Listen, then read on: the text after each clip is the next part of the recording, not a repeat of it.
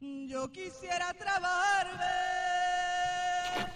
como trabajan los bogas.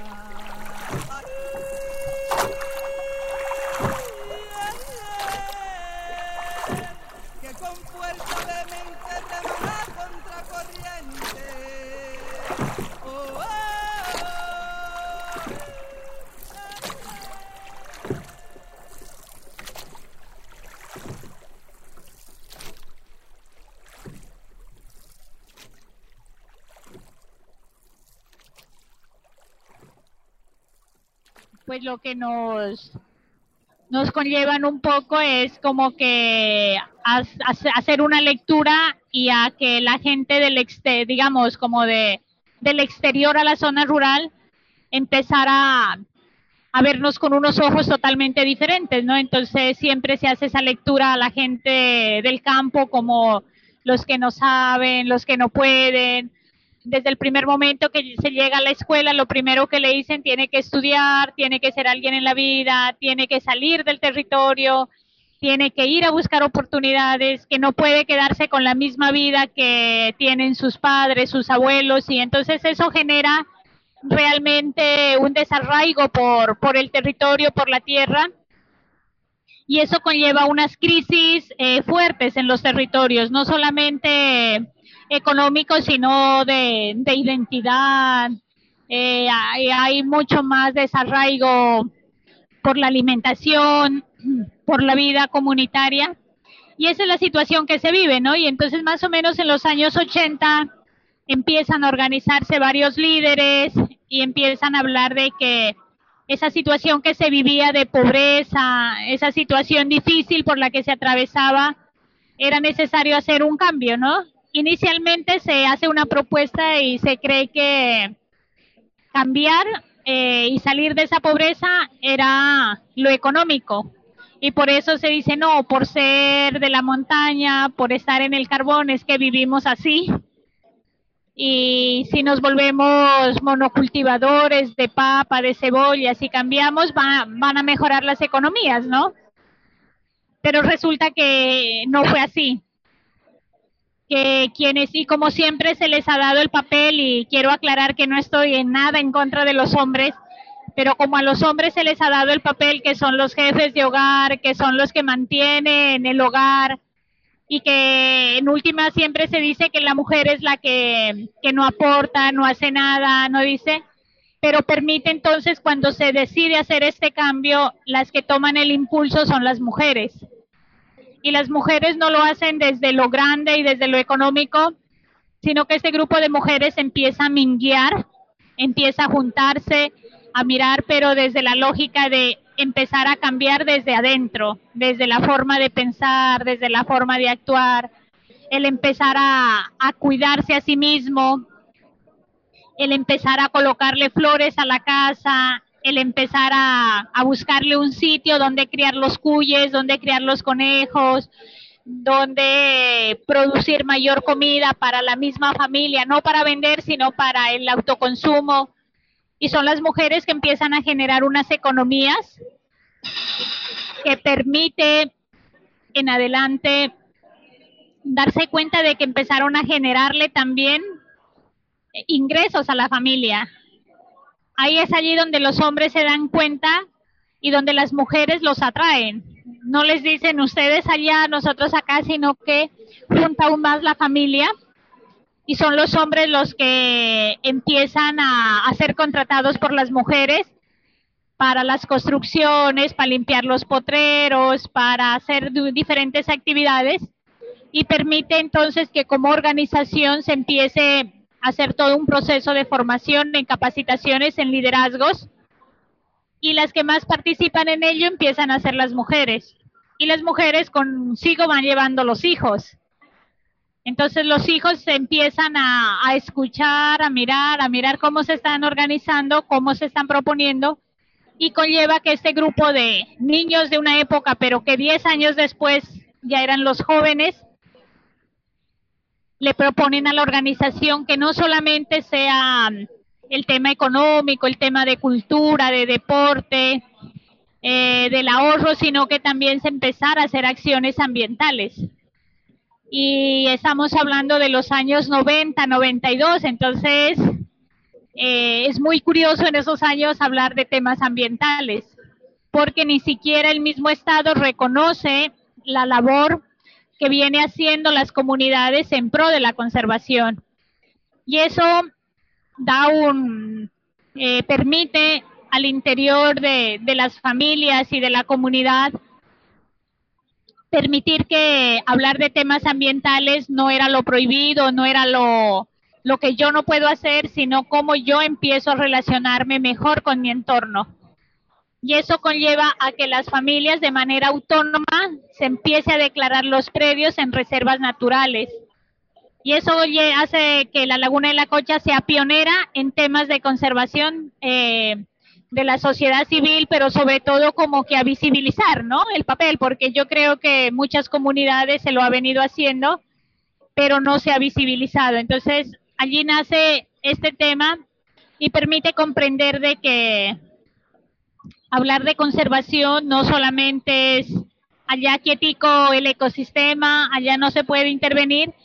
sino que nos permite a nosotros como familias campesinas indígenas el empezar a entender de que nosotros los seres humanos hacemos parte de la madre tierra. Sí, y que si hacemos parte tenemos que aprender a comprenderla, entenderla, a devolverle a ella lo que le pertenece, a tomar de ella solo lo que nosotros necesitamos. Y eso hace de que entonces eh, todo el tema de que se había venido trabajando alrededor de monocultivos, eh, cultivando con agroquímicos, eh, con muchos agrotóxicos, empezara a cambiarse, ir haciendo escalonadamente un cambio, a cambiar el monocultivo por la diversidad y creo que para lograr esto permite en un momento eh, llevar a llevar a una minga de pensamientos, como nosotros le decimos, a decir de que los conocimientos, no existe un solo conocimiento, que el conocimiento que tiene la academia es uno, pero que no es el único, ni es, el, ni es válido, sino que también es importante el conocimiento ancestral, el conocimiento de los abuelos, de las abuelas, el conocimiento que hay en el territorio y permite entonces con los profesionales que, que acompañaban el proceso decirlo, pongámoslo en la misma balanza, al mismo nivel y caminemos con los conocimientos, permitiendo generar nuevos conocimientos eh, a partir de lo que le llamamos el diálogo de saberes. Y eso entonces de una otra manera permite mayor arraigo por el territorio, permite mayor arraigo por lo que uno tiene y partimos de una primicia que dice que el que no conoce no ama y el que no ama no conserva. Entonces que primero hay que conocer para amar y creo que esta estrategia de empezar a caminar el territorio, de empezar a mirar qué es lo que nosotros tenemos, permite cambiar muchísimo la visión ¿no? Eh, de, de, quienes habitamos los territorios, porque ya no es eh, mirar el territorio solamente como que qué es lo que yo le voy a sacar, sino qué es lo que me está ofreciendo para mi vida. Y, permite entonces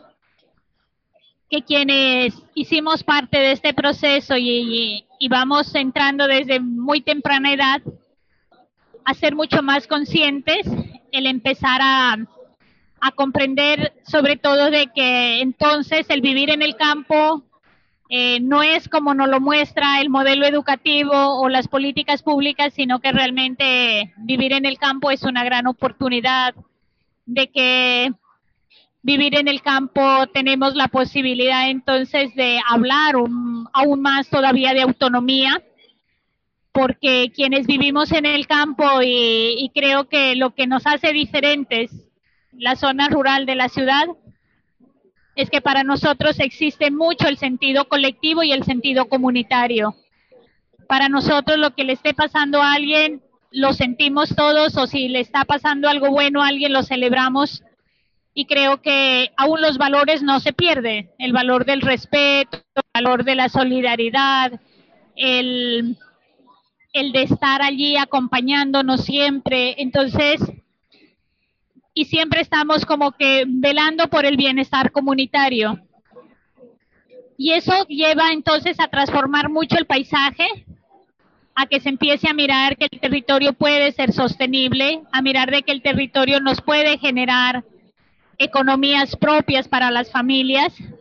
pero que también nos puede enseñar muchísimo. Y eso permite que en el año 2000 la Laguna de la Cocha sea declarada un humedal de importancia internacional dentro de la Convención Ramsar.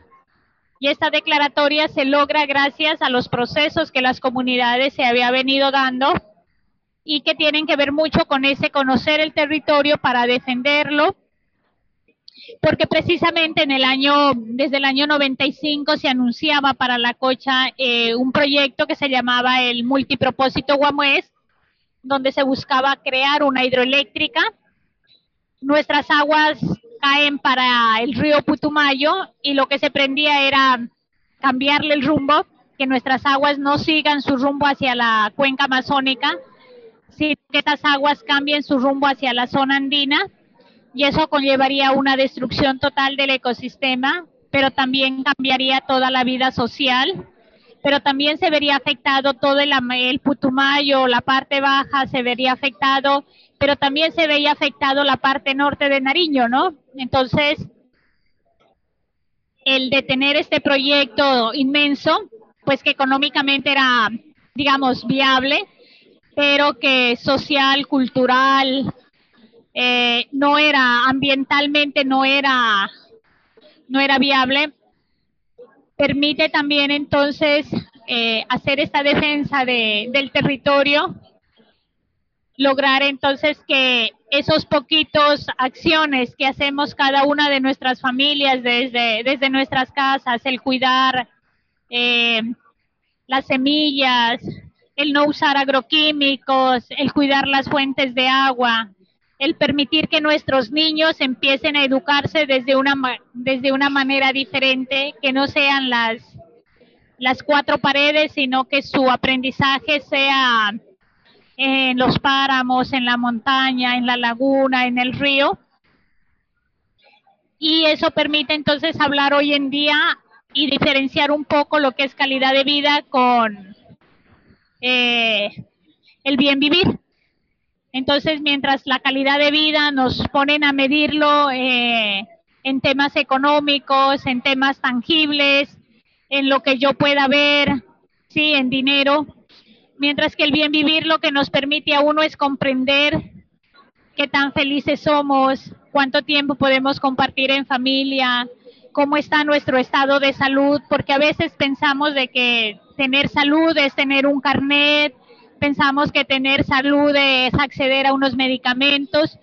pero para nuestros procesos comunitarios tener salud es tener bienestar, es tener alimentos sanos, es tener un aire puro, es poder tener unos espacios eh, libres. Entonces, el cómo podemos disfrutar de lo que nos ofrece la Madre Tierra, quizá a veces y comprender de que el tema ambiental no es un limitante, ¿no? Sino que el tema ambiental lo que nos está invitando la Madre Tierra es que aprendamos a hacer uso de ella, más no que, que acabemos, porque creo que eso eh, nos hace falta mucho comprender, ¿no?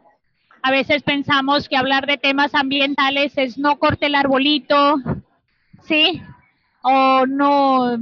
no se comprende de que realmente el sentido de hablar de lo ambiental es que la naturaleza me ofrece y que solo yo necesito. Y en ese sentido nos damos cuenta de que si yo estoy sembrando árboles, que si yo permito que se cuide, se conserve, pues me está generando leña, me está generando agua, me está generando buenos suelos. Y es así como hemos comprendido de que a medida de que hemos ido devolviéndole a la naturaleza lo que es de ella, la misma naturaleza empieza uno a devolverle bendiciones. Y esas bendiciones se ven reflejadas precisamente eh, en ese sentido de comprender que hay que cuidar la vida en todas sus formas, en todas sus manifestaciones, y que los seres humanos no somos los principales, sino que en la naturaleza también hay que aprender a escuchar a esos otros seres invisibles que de pronto nos están hablando, nos están diciendo y que es también que hay que hay que cuidar de ellos, ¿no?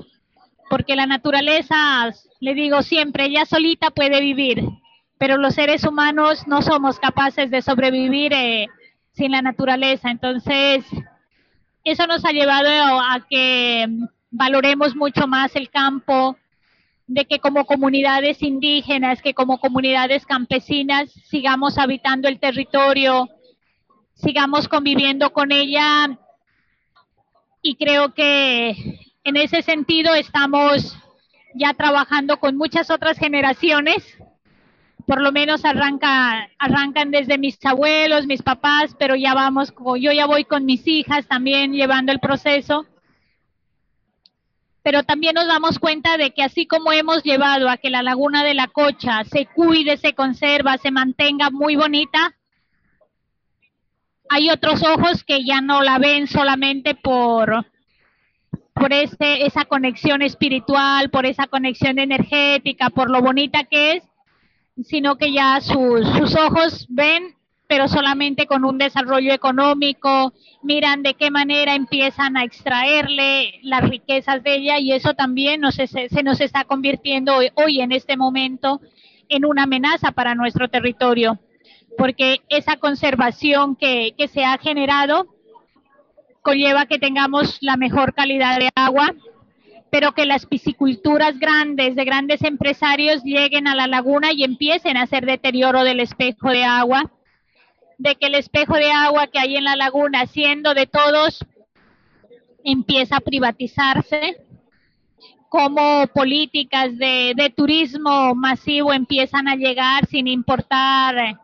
que estamos habitando unos ecosistemas frágiles porque precisamente la cocha le abre la puerta a la Amazonía colombiana. Y quizá también como muchos, eh, muchos de los nuestros han empezado a desprenderse de sus tierras para que estén en este momento en otras personas que lo único que buscan es un interés económico sin entender y comprender pues que la laguna de la Cocha, como lo decía inicialmente, es patrimonio de la humanidad, es un lugar sagrado para nosotros los quillacingas y que el deterioro de la laguna de la Cocha no solamente ve afectado a quienes habitamos, sino que se vería afectada la Amazonía colombiana, pero que también se ve afectada la ciudad de Pasto y en sí se vería afectada la humanidad, ¿no? Entonces, eh, en ese sentido, eh, el llamado y la invitación a que nuestros territorios son territorios de vida, que nuestros territorios son territorios de paz y que es importante que quienes los habitemos tengamos tengamos la capacidad de aprender a convivir con ellos, ¿no? Qué bonito, qué bueno. Ay, yo quiero hacerle unas preguntas. A ver. El, esa idea que usted plantea de mezcla de saberes entre el saber ancestral y el saber, digamos, de las universidades o de la academia, ¿cómo lo fomentan ustedes como comunidad?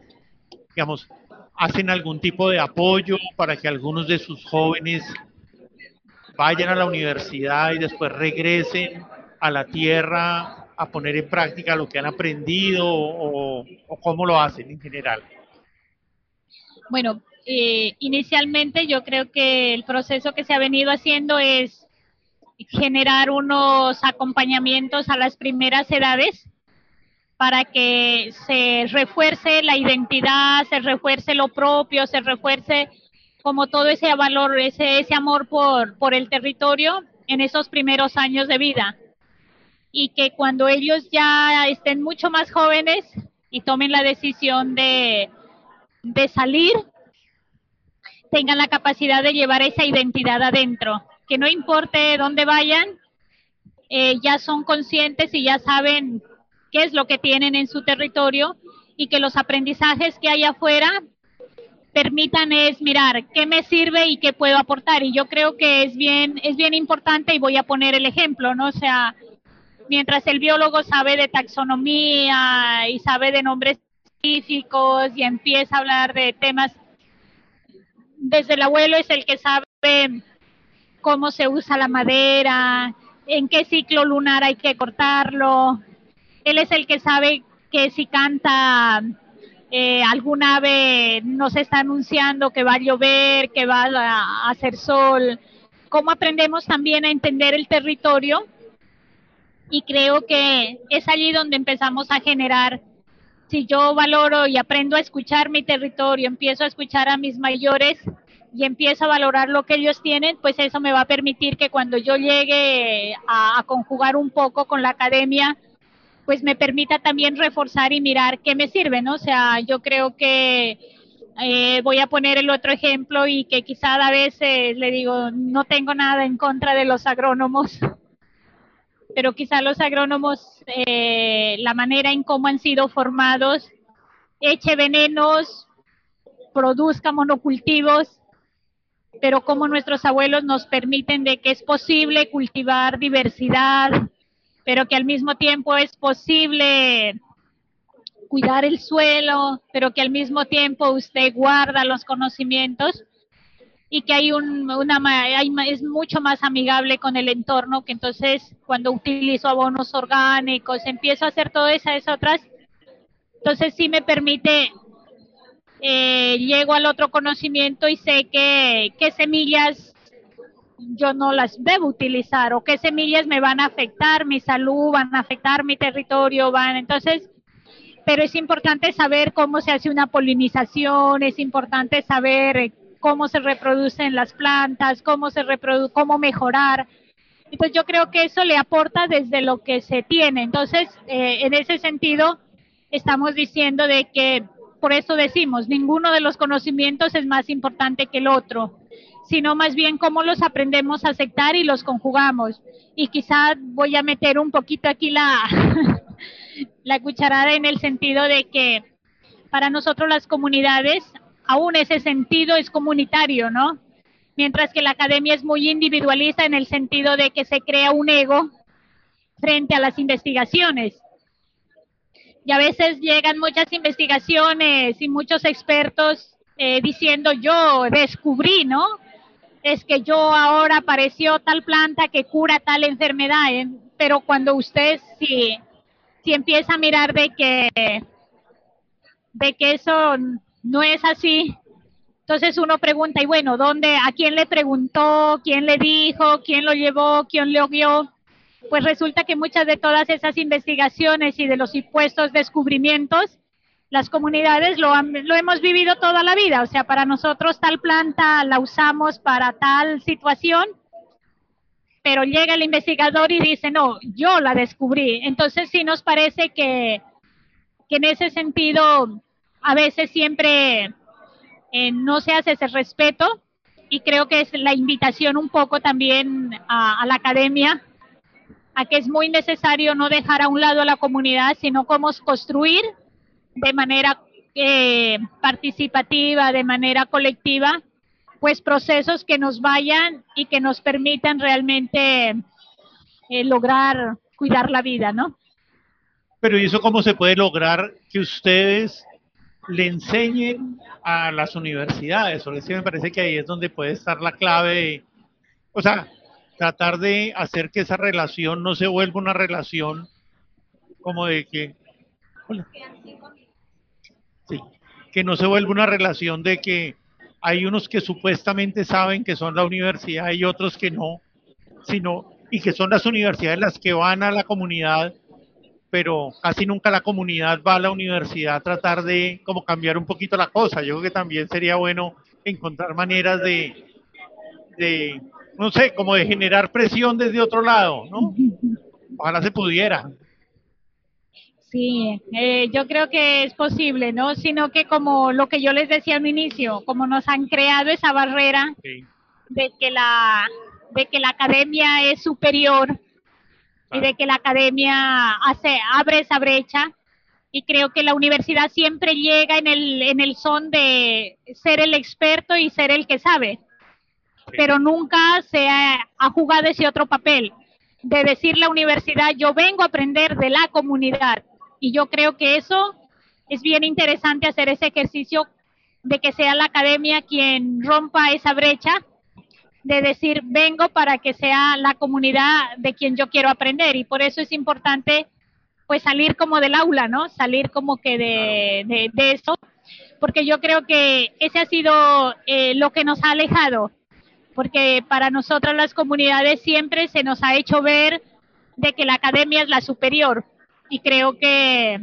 en algunos casos y con algunos profesores y, y académicos yo creo que ya ha habido ha habido ese acercamiento y, lo vienen haciendo, pero hace falta como que desde, desde un ministerio, desde tengan como esa política de, de ver que las comunidades también eh, hay mucho que aprender de ellas, ¿no? Sí, y una última preguntita.